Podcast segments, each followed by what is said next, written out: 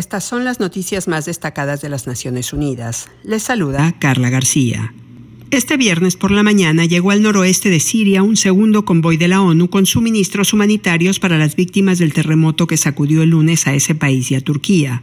La caravana porta, entre otros bienes vitales, víveres, agua, insumos médicos, tiendas de campaña y artículos de higiene de las agencias de la ONU que asisten en el terreno. Durante los primeros cuatro días del terremoto, el Programa Mundial de Alimentos ha distribuido comidas calientes a unas 115 mil personas desamparadas en ambos países. En tanto, la Organización Mundial de la Salud ha llegado a 400 mil siniestrados con medicinas y materiales para cirugías y tratamientos de emergencia. Por su parte, ACNUR entrega tiendas de campaña, frazadas y otros pertrechos para albergarse y guarecerse del frío. La Agencia para los Refugiados estima que el desastre habría dejado hasta 5 millones 300 200.000 personas sin un techo. No obstante esta ardua labor, los trabajadores humanitarios advirtieron que se necesita mucha más ayuda para salvar vidas y que se necesita rápido. Los organismos operan con déficit financiero y las necesidades son crecientes, por lo que la ONU prepara un llamamiento humanitario que lanzará la próxima semana con la intención de ampliar los trabajos de socorro.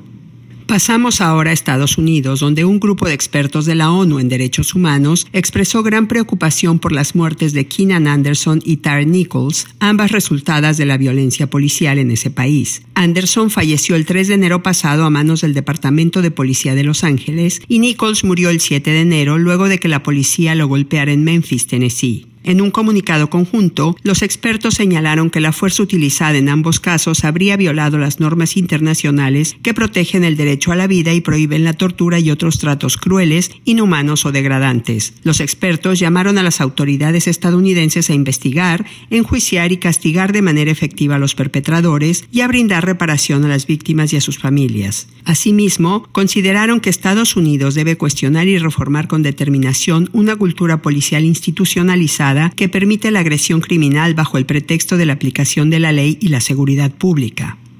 La Oficina de Derechos Humanos de la ONU manifestó alivio tras la liberación de 222 personas que habían sido detenidas de manera arbitraria en Nicaragua, según las denuncias recibidas. En un tuit, la oficina subrayó la importancia del acontecimiento y llamó al gobierno nicaragüense a restablecer todos los derechos civiles y políticos, incluido el derecho a la nacionalidad, y a liberar a todos los detenidos arbitrariamente. Entre los liberados se cuentan decenas de políticos, periodistas, líderes religiosos, empresarios, activistas y estudiantes, muchos de los cuales fueron arrestados antes de las elecciones de 2021 bajo cargos como traición a la patria o de poner en riesgo la seguridad nacional. Al ser liberadas el jueves de esta semana, estas personas fueron expulsadas del país y se les retiró la nacionalidad.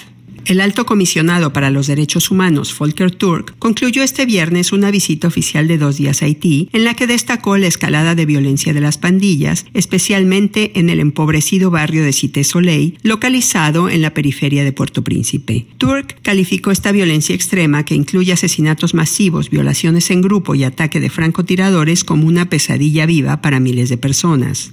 Al término de su visita, el alto comisionado dio a conocer un informe sobre los abusos de derechos humanos perpetrados en el país caribeño, a los que se refirió como espeluznantes. Explicó que el estudio revela cómo las bandas criminales acosan y aterrorizan a las personas sin que el Estado pueda impedirlo. Reporta, por ejemplo, que del 8 de julio al 31 de diciembre de 2022, la violencia de las pandillas resultó en 263 asesinatos en Cité Soleil, donde también se produjeron al menos 57 violaciones en grupo de mujeres y niñas. Solo el 8 de julio los pandilleros asesinaron a 95 personas. Turk afirmó que lamentablemente el caso de Cité Soleil no es aislado y que muchos haitianos pasan por experiencias similares. Es hora de que la comunidad internacional ayude a las autoridades haitianas a recuperar el control para que este sufrimiento pueda detenerse, dijo el alto comisionado, pidiendo el fortalecimiento de las fuerzas de seguridad y del sistema judicial. Y hasta aquí las noticias más destacadas de las Naciones Unidas. Se despide Carla García.